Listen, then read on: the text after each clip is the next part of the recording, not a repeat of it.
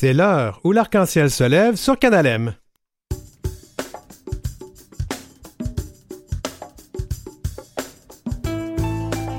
Montée de l'extrême droite en Israël et les droits LGBTQIA+, menacés. C'est le mois de l'histoire des Noirs et on regarde ça sous l'angle queer. Et le chemsex, vous connaissez, c'est à la chronique En toute fluidité. Et à la chronique Voyage, ben on voyage en Europe. À l'heure où l'arc-en-ciel se lève, ben on aime bien l'Europe et nos cousins français. Du coup,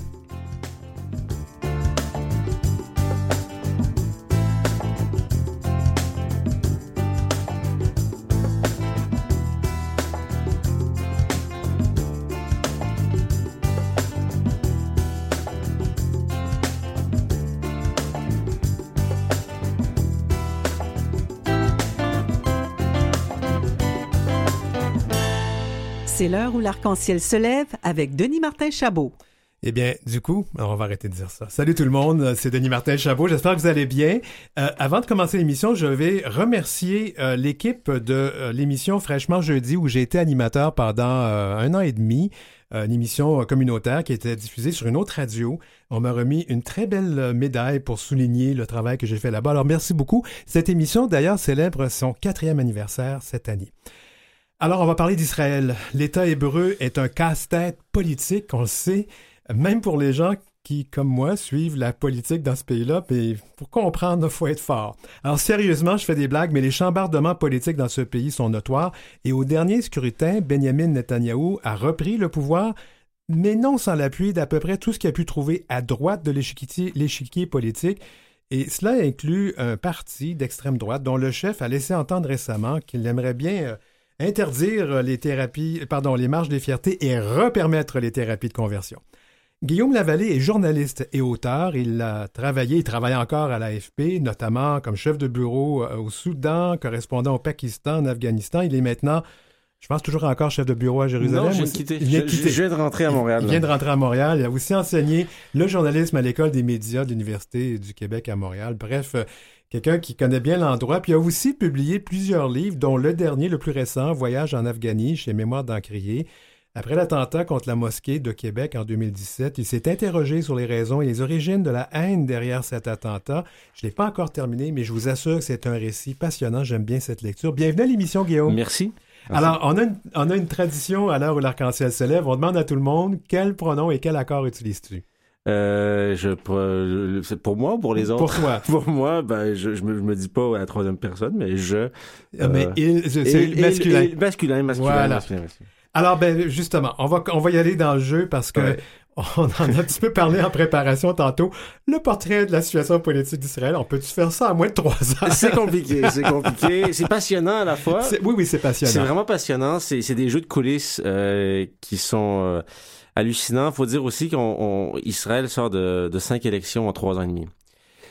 non mais je veux dire, c'est, c'est, c'est, il y avait des blagues. Je me souviens, il y a deux ans, les gens disaient ouais, mais c'est presque comme la politique euh, italienne. Puis après ça, les gens disaient non, c'est plus que la politique italienne parce que les Italiens sont connus pour avoir un gouvernement par année à peu près. Ouais, ils appellent ça le Parlement euh, pizza, je pense. Le Parlement pizza. Donc, euh, ce, qui, ce qui s'est passé. et ce qui est intéressant, c'est que à la dernière élection qui était à l'automne, les gens disaient ouais mais c'est la cinquième élection Guillaume les gens s'intéressent plus à la politique quand tu as cinq élections en trois ans et demi mais en fait il y avait un paradoxe qui était assez intéressant c'est que oui euh, il y avait des intérêts pour certaines personnes mais de l'autre côté les enjeux étaient clairement marqués pourquoi? Parce qu'il y avait un bloc à droite qui s'affiche. Parce qu'en Israël, c'est souvent des coalitions. vu, vu, que c'est un système proportionnel, il y a une dizaine de partis. Donc, pour, pour, pour avoir le pouvoir, obtenir le pouvoir puis y rester, il faut former une coalition. Donc, des fois, il y a du centre, il y a de la droite, il y a de la gauche. Mais là, il y avait le projet d'avoir une coalition complètement à droite. Ouais.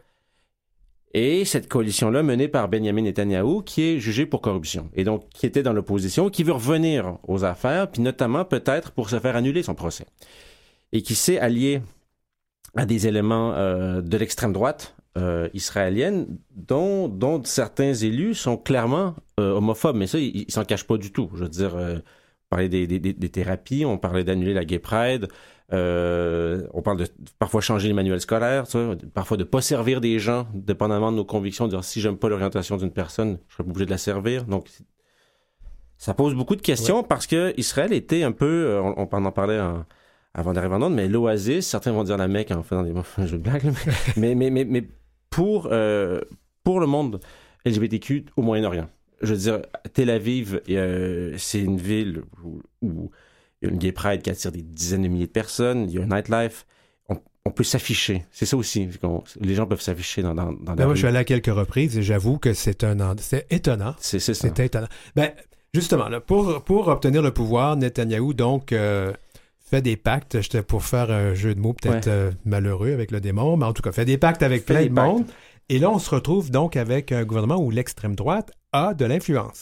Énormément d'influence. Puis, dès euh, avant l'arrivée au pouvoir, dans les, semaines euh, avant l'arrivée au pouvoir de, la coalition, euh, plusieurs les gens dans le milieu LGBTQ étaient vraiment affolés par la chose, dans le sens qu'ils craignaient vraiment qu'on rogne des droits fondamentaux. Et Netanyahou, quand le gouvernement est arrivé au pouvoir, il faut faire la prestation de serment au, au, Parlement, à la Knesset.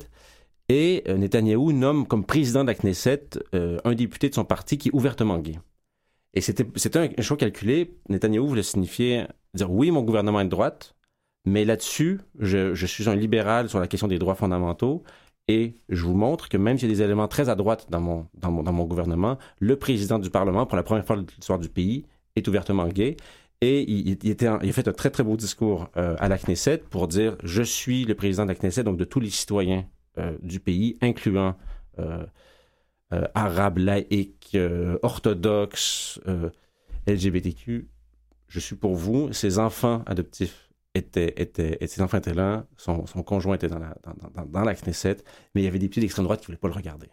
Parce que pour eux, c'était impensable. Parce que là, on est dans, on est dans le faire valoir. Voici, oui, c'est ça. oui, mais est-ce que dans, alors là, dans, dans, l'actualité des choses, dans l'actualité des choses, là, il y a, je, je, dirais, il y a trois grands problèmes. Euh, premièrement, c'est le fait que Netanyahou, euh, qui est jugé pour corruption et qui souhaite ultimement peut-être faire annuler son procès, disons-le comme ça, dépend, ok, il y a le quart de ses soutiens, on va dire, qui sont à l'extrême droite. ok? Le, le, gouvernement a 64 sièges, la majorité c'est à 61. Il y en a quatre qui débarquent, le gouvernement peut tomber. ok? Mm. Donc il faut qu'il les tienne. ok? Dans, dans ces, dans ces soutiens-là, il y a clairement des éléments avec des projets de loi euh, homophobes, clairement. Ça, c'est une, une, première chose. La deuxième chose, c'est que le, le, ce gouvernement-là veut faire adopter une clause dérogatoire. Nous, au Québec, on connaissait la clause d'inobstance. C'est des bas constitutionnels, mais là, il faut le voir dans une autre, dans une autre perception.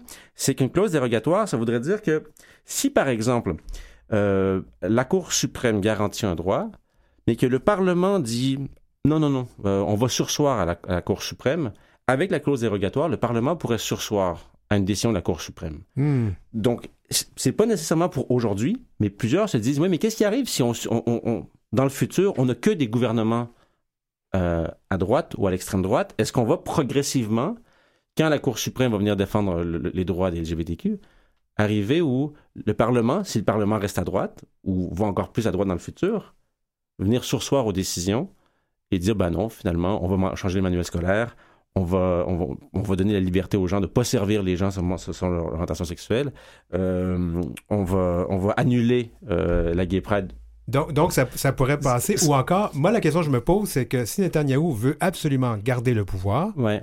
il a donc besoin de ce, ce parti d'extrême droite. Ouais. Et si ce parti dit, ben écoute, mon grand, si tu ne vas pas sur, tu vas pas sur cette loi-là, nous, on tire la plug, puis bye bye, mon grand. C'est ça le risque, présentement. C'est pas Netanyahou en tant que tel. Hmm c'est vraiment les, alliés. La troisième chose dont on parle, c'est que tout ça crée un climat social aussi. Ben voilà. Et, ça, et ça, et ça, on peut voir la politique directe, qu'est-ce qu'on voit au Parlement, qu'est-ce qu'on voit à Knesset, mais de voir euh, la peur, moi, je, la vois aussi là. J'étais dans une manifestation, il y a eu une manifestation depuis l'arrivée du gouvernement, il y a des manifestations tous les samedis soirs à Tel Aviv. J'étais dans la première manifestation, euh, il y avait 80 000 personnes, il pleuvait à Sio, il y avait 80 000 personnes. Puis il y avait qui appuyait les droits LGBT ou à peu près tous les droits? C'était tous les droits, mais franchement, il y, avait, il y avait beaucoup, beaucoup de gens qui étaient là pour cette question-là. OK? Surtout à Tel Aviv. OK? Tel Aviv, c'est quand même le, c'est une ville très libérale. Il y a comme deux mondes. Hein, donc, il y a une grande mobilisation. Il y a une mobilisation. Il y a eu 100 000 la, semaine d'après, presque, je pense, que 120 000 le, le week-end dernier. Donc, une mobilisation. Pas simplement pour cette question-là, mais pour la question de, des droits fondamentaux. On va le dire comme ça. L'idée, ouais, c'est ça. Puis on, le voit aussi chez les laïcs qui ont, qui ont peur aussi, par exemple, eux, que les, que, que les le système scolaire devienne beaucoup plus religieux, que les manuels scolaires changent, que qu'on change la nature d'Israël, parce qu'il y a un consensus en Israël sur ces questions-là. Il y a un consensus euh, des dernières années. Je veux dire, c'est une société qui, qui, qui, est très tolérante sur cette question-là. Il y a d'autres questions sécuritaires, c'est d'autres enjeux, mais sur ces questions-là, il y a une sorte de, consensus qui fonctionne. C'est un des premiers pays à, admettre le mariage ou à accepter le mariage pour les conjoints de même sexe. Ben, en fait, le, mariage, pas, on peut pas le pratiquer comme tel, mais il est reconnu s'il est célébré à l'étranger. Puis, les couples peuvent avoir aussi euh, euh, accès à des mères porteuses, ce qui est, ce qui est, donc, dans, dans, quand on regarde Israël dans, dans l'échiquier du Moyen-Orient, c'est assez euh, singulier, cette position-là. Et je pense qu'aujourd'hui, les, les, gens craignent que ce qui faisait la singularité d'Israël sur cette question-là s'évapore s'érode et que, quand je parlais du climat social aussi, c'est qu'on a des attaques. Des mhm. attaques ou des violences ou des gens qui se sentent réprimés au quotidien alors qu'ils ne l'étaient pas parce qu'une personne se sent dire mais maintenant que mon parti, mon, parti dans le gouvernement, puis que mon parti fait partie de la coalition, puis il y a des soutiens, puis ah oui, ça, ça crée un climat dans lequel ben, je peux faire un peu ce que je veux. Les gens sont décomplexés. On, l'a vu aux États-Unis, on l'a vu au Brésil. Oui, oui. Et il nous reste deux minutes là. Euh, euh, est-ce que la, diaspora euh, d'Israël, ils sont un peu partout, les, les, communautés juives. est-ce que est-ce qu'on voit aussi des réactions là-bas? Est-ce qu'il y a des craintes vis-à-vis -vis, ce qui se passe ben, Il y, a des craintes dans la diaspora aux États-Unis, en Europe, mais je pense aussi que chez les alliés d'Israël je, je, pense par exemple au président Biden, je veux dire, le premier allié d'Israël reste les États-Unis. Tout à fait. Je pense que les, Netanyahou est un fin politicien, même si lui-même est plus républicain, serait plus républicain que démocrate sur l'échiquier américain. C'est très bien qu'il a besoin de soutien des États-Unis. Je, je, pense clairement que les Américains ont dit au gouvernement israélien, on comprend que dans votre gouvernement, il y a des gens qui, qui sont homophobes, mais là, il faut pas, il faut pas toucher aux droits fondamentaux. Et, je, pense que le, jeu diplomatique aussi des alliés, donc, les États-Unis, le Canada pourra aussi avoir, tout le monde pourra avoir une influence. Une influence aussi pour, pour, pour, euh, pour, euh, pour, justement garder le, le, lien sur ces, sur ces questions-là, qui sont des, des liens de, importants dans la diplomatie maintenant. On parlait pas il y a 20 ans, mais qui deviennent aussi des enjeux diplomatiques euh, importants. Ah, Guillaume Lavallée, c'était tellement intéressant. J'ai l'impression que je suis très intelligent. J'ai compris ce qui se passait. Merci. Moi aussi, Mais je pense que c'est important de parler de ces questions-là parce que ce qui se passe ailleurs finit par arriver ici par bout. Alors, il faut aussi être conscient de ça. Alors, on recevait Guillaume Lavallée, journaliste euh, qui a été euh, chef de bureau de l'AFP euh, en Israël. Merci beaucoup d'avoir été avec nous. Merci. En bref. L'Assemblée nationale du Québec a condamné la censure qui frappe le livre jeunesse Pink, Blue and You de l'autrice Élise Gravel dans des centaines d'écoles américaines, notamment en Floride. La Floride, c'est l'État qui interdit qu'on discute de la maternelle à la troisième année, de la diversité des orientations sexuelles et des affirmations ou expressions de genre, la fameuse loi Don't say gay, ne dites pas gay. La co-porte-parole de Québec solidaire, Manon Massé, a déposé la motion qui a été adoptée par les élus de l'Assemblée nationale du Québec. Cette œuvre unique de l'autrice et illustratrice a pour but l'inclusion, la tolérance et le respect de la diversité des orientations sexuelles et de genre. La Québécoise s'est dite honorée par cette vague de solidarité. Nous aurions bien aimé recevoir Élise Gravel, qui a refusé notre invitation par la voix de son agente parce qu'elle voulait consacrer son temps à l'écriture. Or, le même jour, elle a accordé plusieurs entrevues à d'autres médias. Dommage.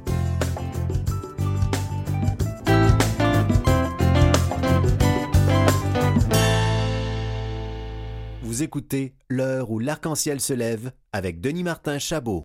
C'est le mois de l'histoire des Noirs. C'est un moment de l'année pour se rappeler que les personnes noires ont une histoire au Canada aussi longue, aussi longue que l'arrivée des colons blancs. Sérieux, là. Les historiens s'entendent peut-être pas tous là-dessus, mais on croit qu'une personne noire était des expéditions de Champlain. Là. Ça remonte dans les années 1604. Là. Euh, Mathieu D'Acosta aurait été avec lui. Camille Esther Garon est présidente du GRI Québec, le groupe euh, qui fait des moi je pourrais dire, dans des interventions dans les écoles pour parler, euh, démystifier euh, les orientations sexuelles et les identités de genre. Euh, elle va animer une discussion dans le cadre du mois de l'histoire des Noirs, on va en parler tout à l'heure, sur les questions du LGBTQIA+. Bienvenue à l'émission, Esther.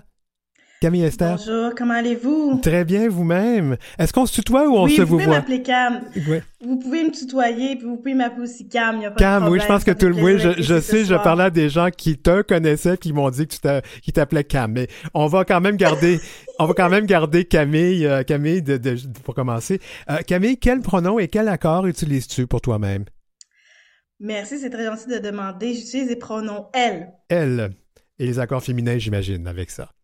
Exactement, féminin. D'accord. Alors, c'est le mois de l'histoire des Noirs.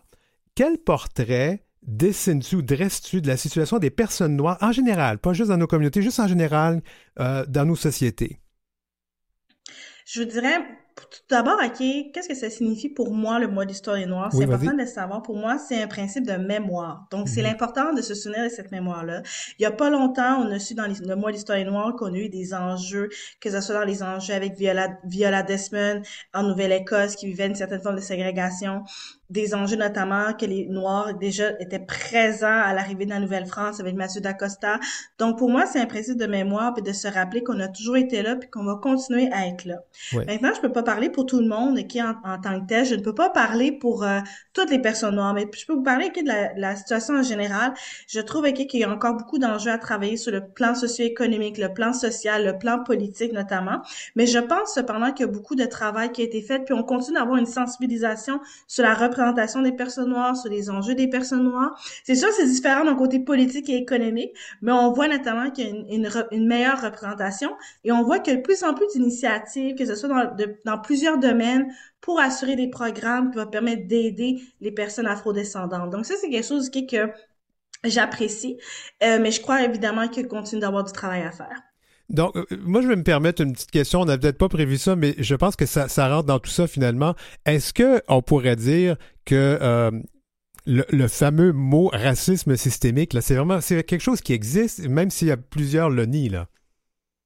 Oui, c'est quelque chose qui existe. Le racisme systémique, c'est une réalité. C'est une réalité notamment. Puis je pense que c'est important que les gens comprennent, qui nous écoutent ce soir, que le racisme systémique, qu'est-ce que c'est? Parce que là, on voit un peu des principes parfois de game politique qui peuvent jouer en tant que tel. Mais racisme systémique, ok, c'est vraiment, ça fait partie du système que inconsciemment ou consciemment, malheureusement, les personnes qui ont qui sont de couleur de peau, que ce soit noirs autochtones ou racisés, peuvent être désavantagés, que ce soit au sein de l'emploi, au sein de logement ou dans leur vie en général. Puis, euh, c'est important. Moi, souvent, je donne un exemple que des fois, l'équipe peut être, par exemple, les personnes, l'équipe peut être la meilleure équipe au monde avec les meilleures intentions, mais malheureusement, des fois, de manière inconsciente, que ce soit par des biens conscients, que ce soit aussi par des formes de préjugés ou des stéréotypes, des personnes racisées peuvent être désavantagées. Donc, c'est comme aussi à peu près le sexisme systémique auprès des femmes et de la sous-représentation qu'ils peuvent avoir. Donc, ça, c'est un aspect important à savoir et je crois que de plus en plus, on apporte ces sensibilisations-là. On l'apporte notamment au travail, on l'apporte aussi ailleurs. Puis, c'est sûr que moi, j'arrive ici en tant que, oui, en tant que mon nom personnel, mais je peux voir notamment le progrès qu'ils peuvent avoir aussi dans plusieurs euh, domaines et dans plusieurs secteurs. Oui, puis en fait, euh, moi, je fais toujours un, parallèle. Tu sais, on as mentionné le sexisme systémique. On parle de ce fameux plafond de verre que les femmes doivent confronter continuellement. Ben, c'est peut-être la même chose pour les personnes noires, les personnes racisées, quoi.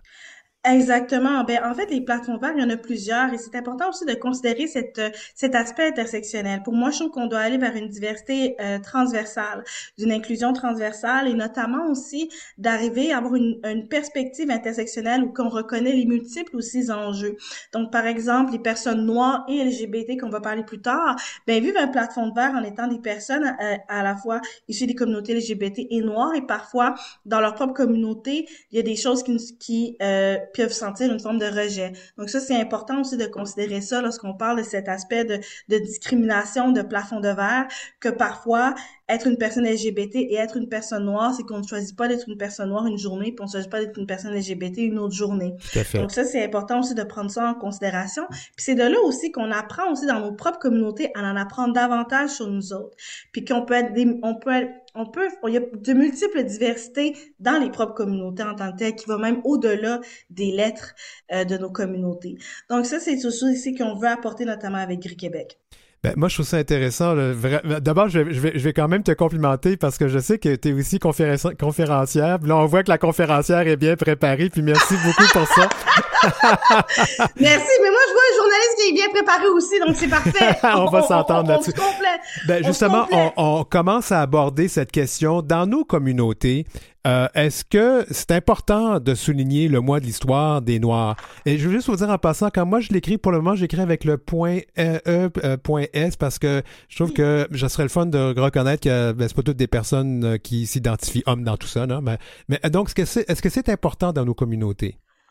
Pour moi, je trouve que c'est primordial. Puis je prends le temps, puis ça c'est important pour moi de le dire, je prends le temps de souligner que moi je peux arriver comme ça par hasard, puis j'ai fait un peu la self-made pour dire ok voici qu'est-ce qui se passe. Non, il y a des gens qui sont venus avant moi, il y a des gens qui ont travaillé avant moi, et on parle notamment de Marsha P. Johnson, ok, qui a été celle qui a initié notamment la Pride pour vraiment se battre ok, contre les brutalités policières. Mais je parle aussi de faut, faut juste rappeler, je, vais t'interrompre, euh, Cam, c'est juste euh, parce que euh, tout le monde ne connaît pas cette personne-là. C'était lors, on parle de, des, des, émeutes de Stonewall, et c'était une personne trans et racisée qui a été vraiment une des, des personnes à l'avant-plan de cette, euh, de cette manifestation-là.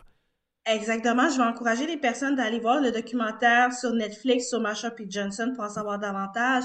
Puis quand je parle aussi de personnes qui ont parcouru notre histoire, mais je parle même de quelques années avant, il y avait des organismes comme Cancer d'Afrique, comme Massimadi, qui veulent qui apporter ça, qui veulent apporter cet enjeu-là. Donc pour moi, on ne peut pas parler du mot d'histoire des Noirs sans reconnaître la présence des personnes LGBT, parce que ce n'est pas les personnes noires et les personnes LGBT, des personnes noires LGBT, queer ou trans font partie des communautés noires. Donc c'est important de les inclure et c'est important aussi que les personnes noires aussi, on puisse aussi se conscientiser sur les impacts et sur les enjeux dans les communautés LGBT tout comme dans les communautés LGBT, peuvent se conscientiser notamment euh, sur les enjeux des personnes noires. Et, ça, ça me fait penser d'ailleurs à un projet qu'on a fait avec Gris Québec l'année dernière.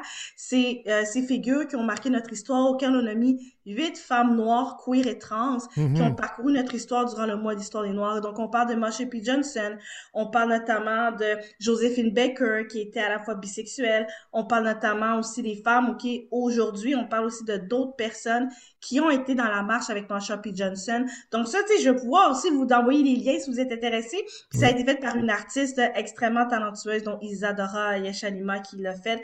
Donc ça, c'est juste un exemple pour montrer que, que, notre histoire, elle est présente et que des fois, c'est pas nécessairement dans un mois, c'est que tout, est, des fois, est interlié et parfois est simultané. Oui, parce qu'on espère que, oui, qu'on on espère que les gens participent à ce mois de, de qui, qui rappelle l'histoire des Noirs euh, au, ici au Québec, au Canada et dans le monde, mais ça serait le fun aussi que ça soit pas juste au mois de février qu'on fasse ça, là, quand même. Exactement. C'est toujours correct aussi. Je sais qu'il y a des parfois il y a certains débats que les gens peuvent dire on met-tu ce mois-là ou pas. Moi, je pense que ce mois est important parce que ça permet à qui de redonner aussi un, principe de devoir de mémoire, notamment des activités, parce qu'il y a plusieurs activités, autant familiales, autant aussi pour les jeunes, autant pour les adultes, tout ça pour se conscientiser. Moi-même, par exemple, qui est issue de l'adoption internationale, qui est issue dans une famille québécoise, j'allais avec mes parents dans des activités pour le mois d'histoire des Noirs pour en savoir davantage parce que mes parents y étaient intéressés à ça. Euh, juste, juste curieux, tes parents sont blancs, c'est ça?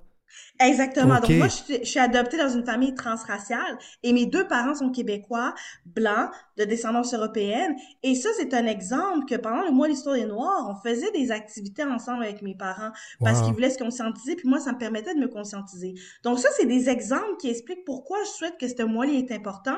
Mais je trouve aussi que en tant que devoir de mémoire, mais aussi en tant que euh, responsabilité aussi puis de conscientisation, nos deux communautés doivent être capables de se discuter ensemble, de se parler être capable de déconstruire des choses qui ont malheureusement été longtemps néfastes en tant que telles pour les personnes issues des communautés LGBT, mais surtout les personnes noires et LGBT. Est-ce que, y a est-ce que les, personnes non noires, bon, je vais quand même ou les personnes non racisées sont ouvertes? Est-ce que, est-ce que tu trouves dans les communautés LGBT que la place des personnes noires et racisées est, euh, est respectée ou il y a une ouverture? En fait, est-ce qu'il y a des lacunes dans nos communautés? Je crois qu'il y a des lacunes. Je crois toutefois qu'il y a eu des améliorations. Donc, si je peux prendre par exemple avec Gris Québec, on a fait plusieurs initiatives ou qu'on a même fait une bourse notamment pour une, certaine forme de bourse, une certaine forme d'argent de, d'initiative pour les personnes racisées qui souhaitent faire des projets, qu'on puisse les soutenir. On a d'ailleurs accompagné une personne qui voulait faire son coming out, qui était un, jeune homme noir, ok, puis qu'on a, a pu, on a pu accueillir sa toile, sa peinture. Donc, il y a beaucoup de soutien puis il y a de support là-dedans. Moi, ce que je suis contente aussi, c'est qu'il y a des personnes des communautés LGBT qui ne sont pas noires, qui reconnaissent qu'ils ont de la conscience de la conciliation à faire, qui reconnaissent aussi le travail qu'il y a à faire, que, euh, de travail de la sous-représentation aussi des personnes noires dans les communautés LGBT. Donc ça, je suis très contente. Et si je peux me permettre certaines lacunes qu'on peut avoir, c'est que parfois, on a tendance à penser que vu qu'on fait partie d'une diversité, ben c'est correct qu'on a fait notre job. Mais des fois, c'est pas ça.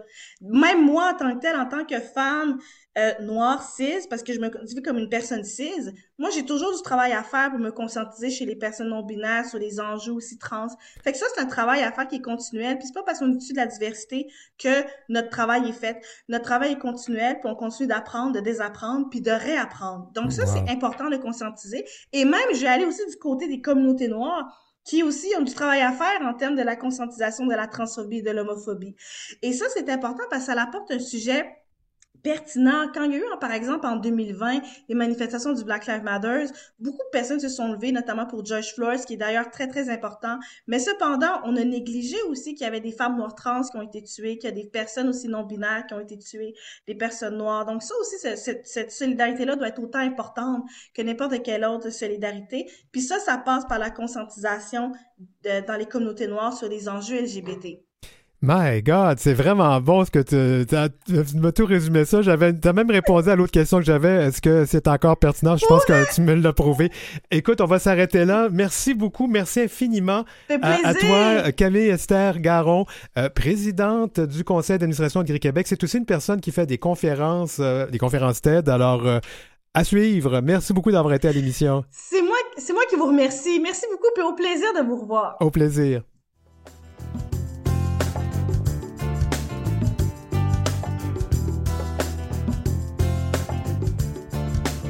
Avez des commentaires ou des suggestions de sujets ou d'entrevues pour Denis Martin? Contactez-le à heurciel.outlook.com. C'est heurciel en un seul mot et en minuscule, outlook.com. Suivez Denis Martin aussi sur sa page Facebook et sa page Instagram, DM Chabot, auteur.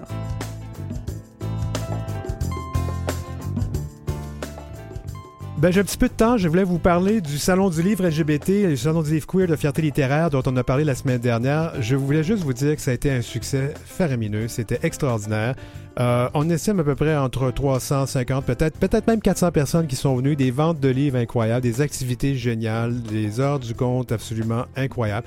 Euh, vous savez, je porte beaucoup de chapeaux. Je suis pas seulement animateur de cette émission, je porte beaucoup de chapeaux dans la vie. Alors, je suis aussi donc directeur général et artistique de Fierté littéraire. On est très très content de, cette, euh, cette belle aventure de ce week-end et c'est toujours disponible sur la chaîne YouTube de Fierté littéraire pour suivre les événements qui étaient sur scène, des discussions très intéressantes.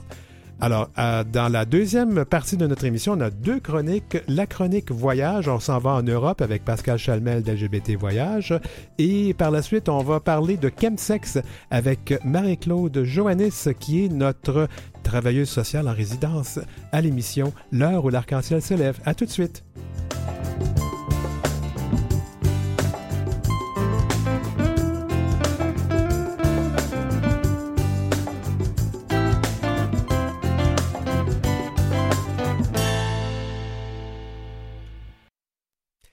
De retour à l'heure où l'arc-en-ciel se lève.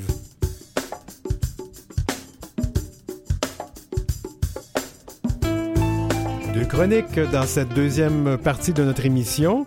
On va parler des, Europes, comme diraient nos aînés. Hein? On disait ça dans le temps. Hein? On est dans les Europes. Ben oui, on va faire 10 Europes, 10 destinations d'Europe à la chronique J'ai mon voyage. Et puis le chemsex, l'utilisation de drogue pour avoir des relations sexuelles euh, en toute fluidité avec Marie-Claude Joannis.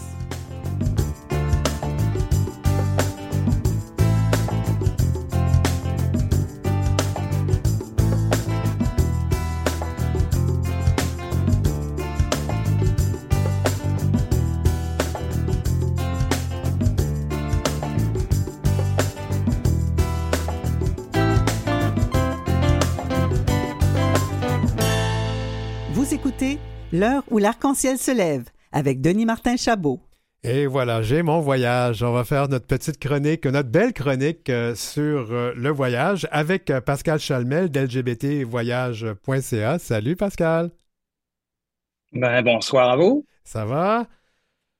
Ça va très bien, merci. le temps s'est radouci un peu, là, donc ah, ça fait oui. du bien. oui, ben c'était, c'était tellement violent, cette, cette vague de froid qu'on a connue. Ben, pas une vague, parce que ça prend plus que je parce que ce coup de froid, euh, en fait, moi, on parlait d'un phénomène euh, violent, puis j'ai dit effectivement, ça nous frappait en pleine face quand on sortait. D'ailleurs, je vais aller déposer une plainte à la police contre ça. Effectivement. puis là, on va parler un petit peu d'Europe, parce oui, que là, on, s'en va. En se radoucissant. Oui, mais l'Europe, on voyage plus printemps, été, automne. Mais justement, allons-y des destinations en Europe, parce que, tu sais, on recommence à voyager un peu.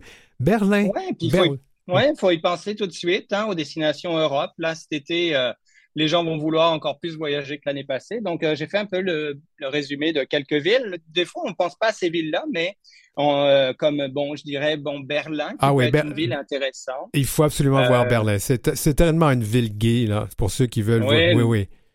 Effectivement, puis qui est très, en même temps, c'est underground, en même temps, c'est un peu différent des autres villes parce que ils ont ils ont une ouverture. Euh, c'était une des villes, euh, la diversité au niveau de la culture, au niveau de. Donc, euh, si, si cet été, bon, les gens, on y pense rarement à, Berlin, hein, parce que bon, ça nous rappelle, ça, ça nous donne pas forcément des bons souvenirs, mais je dirais que euh, ça serait une ville à découvrir, le quartier de Kiev, le, le le quartier qui est intéressant à visiter. Donc, euh, puis, Berlin Est, Berlin aussi particulièrement.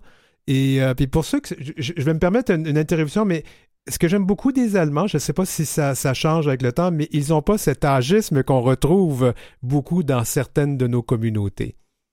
Oui, exactement. Ils ont une, ils ont euh, effectivement, ils sont un petit peu plus ouverts. Je pense qu'ils ont une euh, l'oppression ou quelque chose comme ça. Ils connaissent pas vraiment. Euh, moi, j'ai des clients qui, qui, ont été à Berlin, par exemple, qui ont trouvé que c'était une ville éclatée, une ville qui est surtout pour la communauté, qui est vraiment très très ouverte très intéressant comme destination. C'est pas une, des villes qu'on penserait quand on va aller en voyage en Europe. Là. Euh, moi, je l'ai rarement comme demande, mais je pense que c'est à regarder, euh, effectivement. Allons euh, maintenant. Comme la suivante. Oui, allons du côté du Royaume-Uni. Brighton au Royaume-Uni, vraiment, ça aussi, c'est une ville qui est spéciale. Oui, c'est une ville spéciale parce que bon, c'est quand même assez hétéroclite et puis en même temps aussi, c'est à peu près à deux heures, à peu près deux heures à peu près de, de Londres, si on veut. c'est une ville qui a beaucoup de festivals, des musées, ils font de la projection en plein air dans le quartier gay. Euh, euh, ils ont des clubs. c'est vraiment une, une ville qu'on pense pas. On pense bien souvent à Londres, bien souvent. Mais Brighton, le quartier historique aussi très intéressant les bars, les... vraiment une ville à découvrir si on veut aller en Angleterre. Là, je dirais que c'est une ville, en faisant Londres et Brighton, ça pourrait être intéressant dans un même voyage, je dirais. Une autre de mes, une autre de mes favorites, c'est Barcelona, comme je dis, Barcelone en Espagne. Écoutez, si on veut un petit peu plus aller dans le sud, on va à Barcelone, bien sûr, dans le quartier exemple. Il y a des forfaits qui se vendent pour les clients qui décident des vols directs maintenant, euh, contrairement aux deux villes qu'on a vues tout à l'heure. Euh, Barcelone est une ville qui va se vendre à partir du mois de mai. Je pense que les vols directs commencent. Euh, bon, Barcelone, c'est Barcelone, c'est une ville, euh, le quartier historique, la Familia Sagrada, on a le Monte Sierra Monastère qui est vraiment à, à, vivre, le parc Güell, si on veut visiter vraiment, voir la ville, euh, vraiment c'est excellent. Et bon, l'ouverture d'esprit. Et puis il faut bien qu'on pense que quand on pense Barcelone, on pense Sitges aussi, qui est au bord d'une de mer et qui est vraiment intéressant comme ville. Pour combiner les deux, ça peut être euh, une, belle façon de, de faire un voyage. On peut passer une semaine et puis visiter les deux villes, Barcelone et Sitges. Je, on passe maintenant à Rome en Italie. Je suis jamais, je suis pas, c'est étonnant, je suis jamais allé. Ouais, moi j'ai été un mois à Rome, mais il y a quelques années, il y a, très longtemps, je dirais, dans ma jeunesse là. Ben, Rome, c'est une ville, euh, c'est sûr que l'architecture, hein, on parle du Vatican, on parle de la Plaza Venezia, on parle du Panthéon. C'est une ville, mais malgré tout, il y a beaucoup de bars. Euh, ils ont le célèbre bar qui s'appelle le Coming Out, euh, qui et puis, puis, pendant trois mois, je pense qu'ils ferment une rue euh, à Rome et ils font comme une rue piétonne pour un festival mm. gay. Euh, ils sont vraiment très, très ouverts. Euh, beaucoup de bars, beaucoup de des food trucks. Il y a vraiment, c'est vraiment une ville euh, et c'est magnifique. Hein, L'histoire, on peut mélanger notre voyage en même temps à, avoir du, du culturel, mais en même temps s'amuser. C'est une ville qui est fantastique. Là, on peut bien passer une semaine à Rome. Là. oui, oui. juste, oui. On peut faire du culturel, puis pas juste oui. l'autre genre de culturel, oui, justement. Oui, tout à fait. On peut, on peut combiner quand même euh, pas mal de choses à, Rome. Donc, des séjours aussi avec Air Transat, des vols directs à partir du mois de mai, je pense qu'ils commencent leur vol direct ça peut être des combinés qui peuvent être intéressants, voler hôtel pour une semaine. Ouais. Mykonos, je suis allé juste avant la pandémie. J'ai beaucoup aimé. Alors, c'est une, c'est une vraie destination gay, ça. Oui, Mykonos, en général, a fait partie des villes qui est vraiment la, la ville qui est quand les gens font des circuits ou la, surtout au niveau de la communauté, quand on parle des circuits, on parle de Athènes, quelques nuits. Après ça, on s'en va à Santorin. Puis après ça, on s'en va passer euh, une semaine à Mykonos. À Mykonos, ben, c'est facile, hein, c'est la fête. Euh, c'est euh, la vie nocturne, c'est Ouais, c'est vraiment bon. Les, les, il y a le site archéologique de Delos à voir. Il y a la petite Venise. C'est comme euh, c'est vraiment des villes qui sont des villes, des stations balnéaires pour le touriste qui veut faire la fête. C'est vraiment ça. Euh, euh, dans les circuits, bien souvent, ils l'incluent. On peut faire du, je dirais pas à des clients de faire du séjour pendant deux semaines à Mykonos. Là. On finit par avoir mal à la tête après, oui. Ouais, et puis pendant quand on va en Grèce, ben, on veut voir Athènes, on veut voir Santorin, on veut voir euh, puis il y a des beaux forfaits qui sont faits euh, pour du 10 jours, 15 jours, là, en incluant euh, Athènes, Mykonos, Santorin, qui peuvent être très, très bien. Et c'est encore très abordable, la Grèce. C'est pas aussi onéreux que d'autres villes, en fait. Je ne sais pas si ça a changé depuis la pandémie, évidemment. Oui, c'est encore abordable. Je dirais que c'est encore abordable, effectivement. Très populaire cette année, en tout cas. Oui, allons plus au nord, Copenhague, au Danemark. Oui, on s'en va au Danemark. Ben, je l'ai, je l'ai, je l'ai, moi, j'y suis pas allé au Danemark. J'ai juste, j'ai vu ça dans ces villes-là où ça avait l'air d'être une, euh, une destination aussi qu'on pense pas, hein, un peu comme on parlait tout, tout à l'heure de l'Allemagne. Euh, je pense que euh, il y a les canaux hein, euh, qui peuvent être intéressants. Puis je pense qu'ils ont des canaux fluviaux où on peut faire des croisières et s'arrêter justement au Danemark. Et euh, il y a beaucoup de bars, de ce que j'ai lu, il y a beaucoup de, beaucoup de choses pour la, pour la communauté, les bars, les restaurants, les discothèques. Ça bouge beaucoup. C'est sûr que c'est pas euh, c'est pas Barcelone, c'est pas des vacances plage, mais ça reste une destination quand même à regarder. Là, c'est, euh, j'ai pas fait une recherche approfondie, mais je pense que c'est dans une des dix villes qui est intéressante à visiter pour la communauté. Oui, puis le Danemark est très ouvert vis-à-vis nos communautés. Bon, on va aller un petit peu plus au sud, mais pas tant que ça. On va aller dans, au pays de Jacques Brel et maintenant le, le pays de Rita Baga qui anime Belgique euh, Drag Race. Alors, on parle donc de Bruxelles.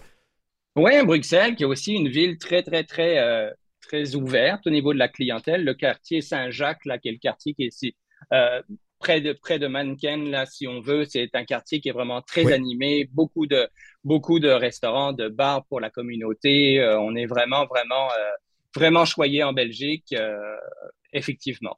Oui, puis la bière est bonne. Et puis, effectivement, le, le, le, quartier gay, les, ben, je sais pas si c'était un quartier comme tel, mais c'est vrai que c'est très animé. Ben, puis, ouais. Oui, tout à fait. C'est quand même euh, c'est quand même une ville à voir. C'est sûr qu'on est moins porté, contrairement à peut-être euh, la prochaine qu'on va faire, à faire en Et Amsterdam aux Pays-Bas, mais qui est quand même pas loin. Hein, En TGV, ça se fait très bien, hein, Bruxelles, Amsterdam, oui. Ben, toutes les villes, hein, tu disais en Europe, le train, le TGV, hein, ça circule très bien. Pour y avoir été encore en octobre, là, ça, ça, en Europe, c'est facile de se déplacer là partout. Là. Même ils ont des vols internes, des petites compagnies internes qui sont vraiment intéressantes. Ouais, si on parle d'Amsterdam, ben ça, il y a pas de, y a, y a, y a on, tout le monde connaît Amsterdam. Hein. c'est une ville qui est très ouverte aussi, une ville euh, euh, euh, les cafés, les restaurants, les boîtes de nuit, la maison Anne Frank, euh, le musée Van Gogh qui est là, qui est très intéressant à aller voir. Mhm. Là aussi, c'est les, les canaux, hein, bien entendu. Donc, ça peut être intéressant de. je dirais que dans les villes qu'on nomme, on peut des fois faire des combinés. Hein, tu sais, on peut très bien faire des combinés dans notre séjour si on part trois semaines. C'est toujours intéressant d'avoir. la suivante, tu vas la nommer. Ah oui, ah oui. Une ville que je chéris. Paris, bien sûr, bien sûr, je vais y retourner là bientôt. Là. Paris, oui, qu'est-ce qu'on peut dire de Paris? Ah ben Paris, c'est moi, c'est ma ville chouchou. Paris, c'est une ville extraordinaire. Hein. Je pense qu'on peut y aller 50 fois et puis y retourner et puis toujours découvrir des choses. Je dirais que Paris, c'est une ville. C'est sûr que le quartier, le quartier du Marais, le central, tout ça, c'est pas défini comme à Montréal. Hein. On se rend compte que euh, euh, bon, à Montréal, c'est exceptionnel d'avoir une rue comme ça ou comme peut-être Toronto ou des villes, mais Paris, c'est vraiment bon, le quartier est défini, mais bon, les bars, l'architecture, la, la, la, la, vie parisienne en tant que telle là, est super intéressante. Le nightlife parisien, euh, les boîtes de nuit parisiennes, les quartiers, hein, le quatrième, le onzième, tous ces coins-là, c'est fantastique. Euh, je dirais, euh, pourrais passer deux semaines à Paris puis t'en as pas assez. ah ouais, mais il faut absolument arrêter quelque part. Tu, l'as mis dans la recherche que tu m'as envoyé, Pascal, puis je veux vraiment qu'on le dise. Il y a une boulangerie, je sais pas si elle est encore ouverte, moi j'étais là avant la pandémie, qui fait des baguettes en forme de phallus. Pénis? Oui, en forme de ah pénis, en forme de phallus, oui. oui. J'en avais rapporté au Canada. Ouais. Ah on, on, s'en va plus au sud. Ça, c'est vraiment ben l'endroit de la fête. Ibiza. Ben, Ibiza, c'est ça. Ibiza, c'est, je l'ai mis dans la liste des villes parce que, bon, c'est la, pour que ce soit la, pour, pour la clientèle LGBT ou la clientèle hétéro, ben, Ibiza, c'est la fête. Hein. c'est les discothèques, c'est les plages, c'est euh, euh, dans la Méditerranée, c'est vraiment les, c'est ce qu'on s'imagine et puis c'est réellement comme ça. Là, c'est vraiment la fête. Bon. Euh, c'est un gros bar. C'est une île qui est comme un gros bar de danse, tout simplement. Un, gros bar de danse, là, exactement. Pour ceux qui aiment ça, il n'y a pas de trouble. Oui, tout à fait. Et puis il y aura des, il y a des forfaits, il y aura aussi des forfaits pour y aller, j'imagine. Ouais, Ibiza, par contre, Ibiza, ça se fait, bon, il y a une connexion en Europe, là, quelque part. Donc, en général, les vols se font pas direct de Montréal sur Ibiza, mais il est possible. Je pense qu'il y a deux connexions quand même pour s'y rendre. Là, c'est pas, euh, ouais. mais euh, toutes les autres destinations, il y en a certaines qui sont en vol direct à partir de l'été, comme je le disais. Puis, bon, pour les gens qui s'intéressent, ben, ils peuvent faire des, des, des plusieurs places hein, en Europe. C'est ça qui est le fun, c'est que la, le transport, euh, ils ont même des compagnies internes qui volent entre les entre les pays. Euh, donc, euh, je voulais donner un survol de ce qu'on peut faire ben bientôt. Là, ben oui. Puis, je vais t'interrompre, Pascal, parce que je porte présentement, puis je vais mettre une photo sur ma page Facebook, la page de à Denis Martin Chabot, DM Chabot, auteur, d'un beau T-shirt qui dit LGBT Voyage, euh, que qui est un réfugié de ta... Et je pense que tu peux, rapidement, en 15 secondes, tu vas nous faire un tirage, c'est ça, d'ici un mois. Oui, c'est ça. Écoute, j'aimerais ça parler euh, les auditeurs, euh, les faire participer un peu. Donc, euh, je vais faire tirer, ben, je dirais cinq t-shirts. Là, je vais faire tirer cinq t-shirts. alors, tout ce qu'ils ont à faire, c'est peut-être de nous écrire à Heurciel. De vous écrire. Oui, Heurciel, H-E-U-R. Je me trompe pas, oui, Heurciel, arroba, en un seul mot, outlook.com. C'est tout le temps qu'on a, et je vais quand même le réannoncer en fin d'émission, c'est le temps qu'on a, et on va faire le tirage dans un mois. Merci Pascal. Ben, c'est moi qui vous remercie. Bonne soirée. Bonne soirée. Notes et anecdotes. La fameuse loi de la Floride utilisée pour bannir le livre d'Élise Gravel dont on parlait plus tôt est l'œuvre du gouvernement majoritairement républicain de cet État. Cette loi controversée interdit l'enseignement sur l'identité de genre et l'orientation sexuelle dans les écoles primaires publiques. Cette loi est nommée la loi Don't Say Gay, ne dites pas gay, par les personnes qui s'y opposent. Elle empêche le personnel enseignant de parler d'identité de genre et d'orientation sexuelle d'une façon inappropriée pour l'âge ou le développement des élèves. La loi s'applique aux élèves de la maternelle à la troisième année. Ça n'empêcherait pas par contre les discussions spontanées entre le personnel enseignant et les élèves sur ces questions. Plusieurs s'inquiètent des répercussions pour les jeunes LGBTQIA+, si leurs classes ne sont plus des espaces sécuritaires pour parler de ce qu'ils ou qu'elles vivent.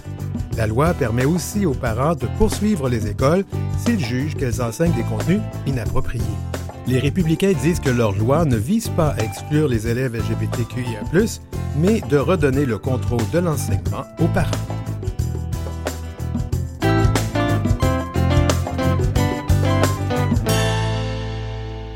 Vous écoutez L'heure où l'arc-en-ciel se lève avec Denis Martin Chabot.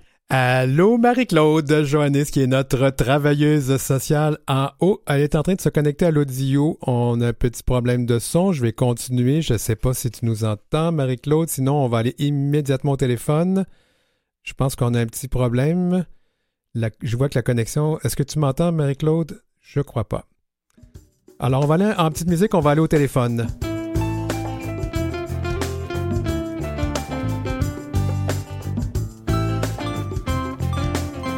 Va taper.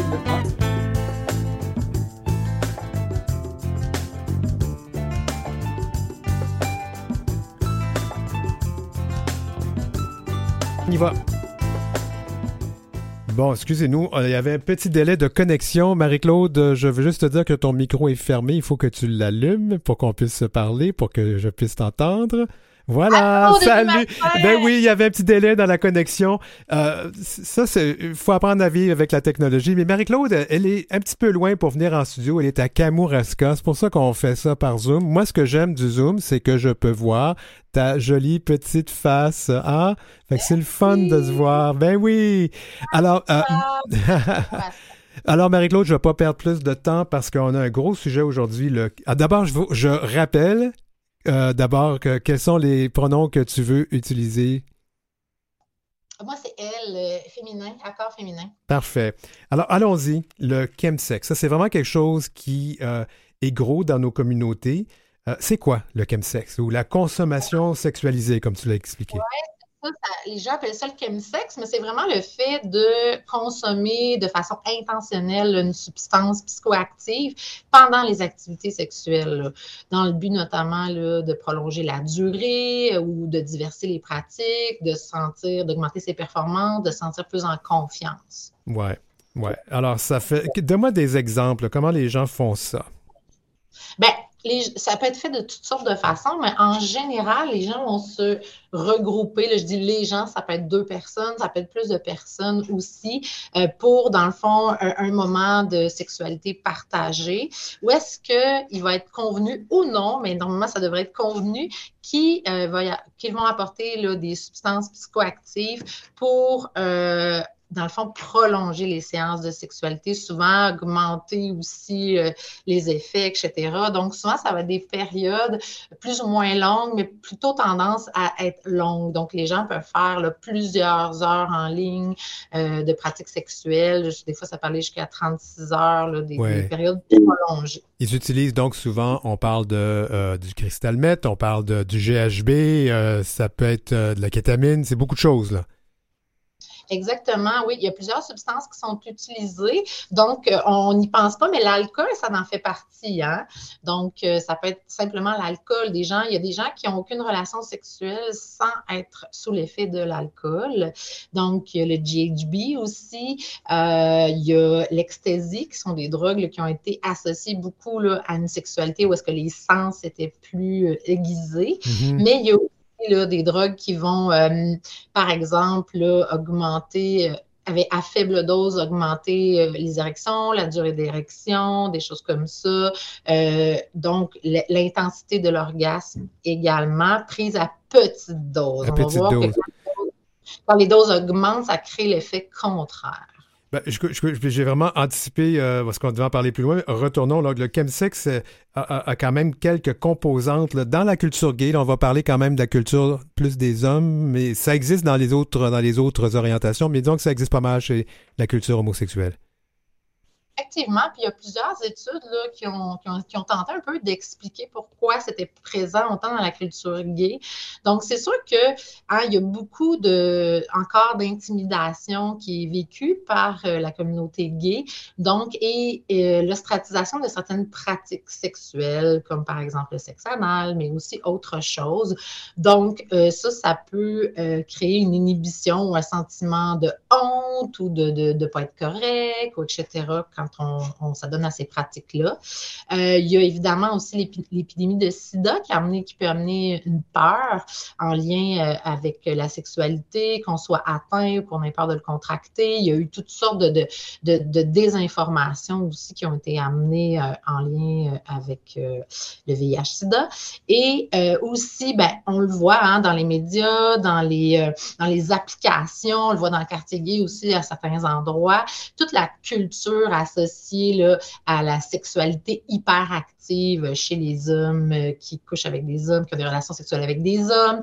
Donc, tout aussi la question d'avoir un beau corps, des muscles, pas de pilosité, euh, la performance sexuelle euh, associée à certaines cultures, la longueur du pénis associée à la couleur de peau. Alors là, on peut en nommer plusieurs qui amènent une pression sur la sexualité ou sur les performances sexuelles parlons un peu de, la prévalence, si tu veux, de, la consommation sexualisée chez les. Là, je vais utiliser un terme, mais je vais, vous, je vais quand même vous le dire ce que ça veut dire. Chez les ARSA, ce sont des hommes ayant des euh, rapports sexuels ou affectifs avec d'autres hommes.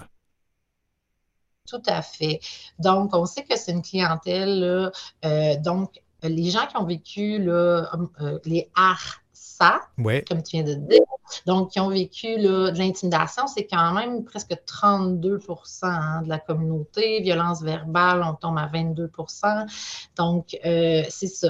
Il y, a, 60, euh, il y aurait 64% euh, des ARSA qui utiliseraient des, substances. À ce point. donc, ouais. donc, c'est ça. Et donc, de ce nombre, 62 qui auraient toujours ou presque toujours des relations sexuelles sobres. Donc, la majorité, quand même, vont consommer, mais pas nécessairement dans leur pratique sexuelle, sauf que ça laisse quand même presque 38 des, euh, des hommes ayant des relations sexuelles avec d'autres hommes ou affectives avec d'autres hommes, euh, presque 38 qui vont utiliser l'usage de substances en, même temps que leur relation sexuelle. Et je lisais dans les statistiques, donc, euh, que 21, 21% déclaraient avoir recours donc au chemsex, donc systématiquement. Là. Exact. Donc, il disait euh, qu'il reconnaissait, en fait, qu'il connaissait cette pratique-là, qu'il était capable d'utiliser le vocabulaire, tandis que 30, euh, presque 38% disaient avoir toujours, presque toujours des relations sexuelles euh, avec l'usage de substances qui peut comprendre l'alcool, comme on nommait. Là. Il y, a, il y a un danger à ça, parce que lorsqu'on a, lorsqu'on est désinhibé, il y a certaines pratiques plus ou moins, en fait, plus sécuritaires qui sont euh, oubliés. Puis là, je ne fais pas la, la, promotion du, préservatif. Il y a d'autres stratégies, mais parfois on oublie là, de se protéger. Et donc, il n'y a, pas de dépistage qui suivent. Là. Oui, effectivement, là, que euh, donc il y a à peu près là, seulement 25 là, des, des, des, gens qui ont recours au camisec qui ont un dépistage complet, qui ont eu un dépistage complet dans les 12 derniers mois. Hmm. Donc, euh, ça peut être des sexualités qui sont plus actives. On sait que dans la communauté gay, il y a des gens qui vont prendre la PrEP, par exemple, pour éviter justement de contracter le VIH-Sida, mais ça, évidemment, ça ne protège pas contre les autres ITSS. S'il n'y a pas de dépistage, ben, il y a un problème que ça va reproduire la maladie ou les infections autres que le VIH, mais ailleurs, ouais. Effectivement, si on est désinhibé, si notre, nos capacités cognitives sont atteintes par la consommation, puis aussi si on consomme plusieurs, plusieurs heures en ligne, ben, à un moment donné, on est plus fatigué, il y a plusieurs euh, éléments qui rentrent en ligne de compte, puis la performance, le désir de plaire, OK, donc tout ça peut être présent. Allons-y maintenant sur euh, ça peut devenir un problème, la consommation, parce qu'on ne dit pas que la consommation, euh, les gens qui prennent un verre de temps en temps, qui prennent euh, du pot de temps en temps, ça peut ne pas être un problème, mais ça peut devenir un problème. Et quand ça devient un problème, on fait quoi? Bien, en fait, hein, ça dépend toujours. Hein, ce n'est pas nécessairement associé à la substance qui va être le problème. C'est plus quand on voit que, que ça devient comme une nécessité, qu'on n'est pas capable de s'en consommer, quand on se rend compte que euh, donc on accumule la fatigue parce que les gens qui consomment souvent, il y en a plusieurs de ces, euh, de ces drogues-là qui sont des stimulants. Donc souvent, les gens après ça vont ça a un effet dépresseur après, donc on peut être déprimé après. Euh, donc peu importe hein, la raison qui fait qu'on se rend compte qu'il y a quelque chose là, qui, qui, avec lequel on ne se sent pas bien ou qu'on n'est pas en phase ou on se met dans des comportements à risque, on a des comportements, on a eu des, des relations sexuelles qu'après qu'on fait ouais, c'était plus ou moins consentant ou euh, mm-hmm. tout ça. C'est toutes des bonnes raisons, là, dans le fond, pour, se, pour voir que, oups, il y a peut-être un effet non recherché de, la drogue. Puis quand on consomme beaucoup, ben, éventuellement, le, ça fait que les gens ont beaucoup moins d'érection. Ça devient, ça crée le problème contraire quand il y a trop de consommation sur une trop longue période. Ça crée l'effet contraire, ça augmente pas la sexualité, ça la réduit. Donc, euh, donc érection euh, plus difficile euh, orgasme plus difficile aussi. Donc, ça crée en fait finalement ce qu'on ne souhaitait pas euh, avec la consommation. évidemment, on parle de réduction des méfaits, mais il nous reste à peu près une seule minute. Euh, réduction des méfaits, rapidement, qu'est-ce qu'on peut faire avec ça? Si vous voulez consommer, c'est, dans le fond, il faut prévoir le plus possible de l'eau, de la nourriture, parce que ces drogues-là enlèvent le sentiment là, de faim, bien souvent de soif. Donc, prévoir à l'avance, avoir des discussions à l'avance aussi quand on est à jeun avec nos partenaires sexuels sur ce qu'on veut, ce qu'on ne veut pas, où est la limite. Prévoir des contraceptifs aussi, s'assurer de pouvoir se reposer après. Idéalement, tester sa consommation, là, ça se fait dans certains endroits, là, dans certains organismes communautaires avoir de la naloxone parce que malheureusement, il peut y avoir euh, du fentanyl dans toutes les drogues euh, qui sont en poudre, donc il peut en avoir partout. Donc, une dose de fentanyl, ça peut être mortel ou en tout cas, ça peut être grave pour la santé. La naloxone, c'est gratuit en pharmacie, ça peut sauver des vies. Et puis, il y a plusieurs euh, ressources. Je vais juste en nommer quelques-unes. Ça prend un village, HTTP www.saprendvillage en un seul mot.com, réseau ACCM, monbuzz.ca, Projet Mobilise. Il y a Interligne aussi au 1-888-505-1010, 1-888-505-1010, Chemsex Plan aussi, CIDEP+. Marie-Claude, c'est toujours un plaisir de travailler avec toi, de t'avoir à l'émission. On se voit le mois prochain. Excellent, au revoir. Au revoir.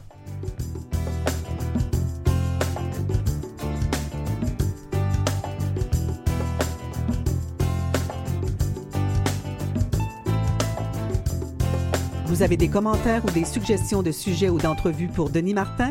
Contactez-le à heurciel.outlook.com. C'est heurciel en un seul mot et en minuscule, outlook.com. Suivez Denis Martin aussi sur sa page Facebook et sa page Instagram, DM Chabot, auteur.